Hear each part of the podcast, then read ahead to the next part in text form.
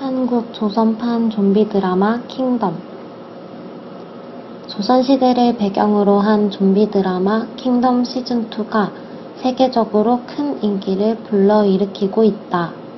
개봉 전 뉴욕 타임스퀘어 전광판에 광고가 되더니 개봉 후에는 시즌 1보다 더 큰 환영을 받고 있다. 그 이유는 신선한 소재와 탄탄한 스토리, 그리고 생동감 있는 좀비 연기 등으로 꼽고 있다. 한편 시즌 1부터 이시조선이라고 소개되었던 중국어 제목이 조선을 비하하는 뜻을 담고 있다는 지적이 있어 시즌 2에서는 제목이 변경되어서 소개될 예정이다. 한유资讯尽在韩剧